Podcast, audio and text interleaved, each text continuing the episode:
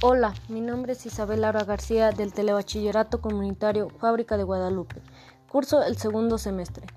Hoy les hablaré sobre el tema de especies de dinosaurios que dominaron en México.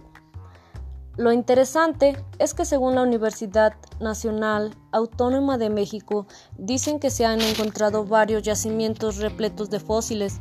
Se dice que fueron siete especies de dinosaurios, que serían los Cintarsus, los Gorgosaurus, los Sauroritolestes, los Critosaurus, los Alamosaurus, los Lavocania y por último los Centrosaurus.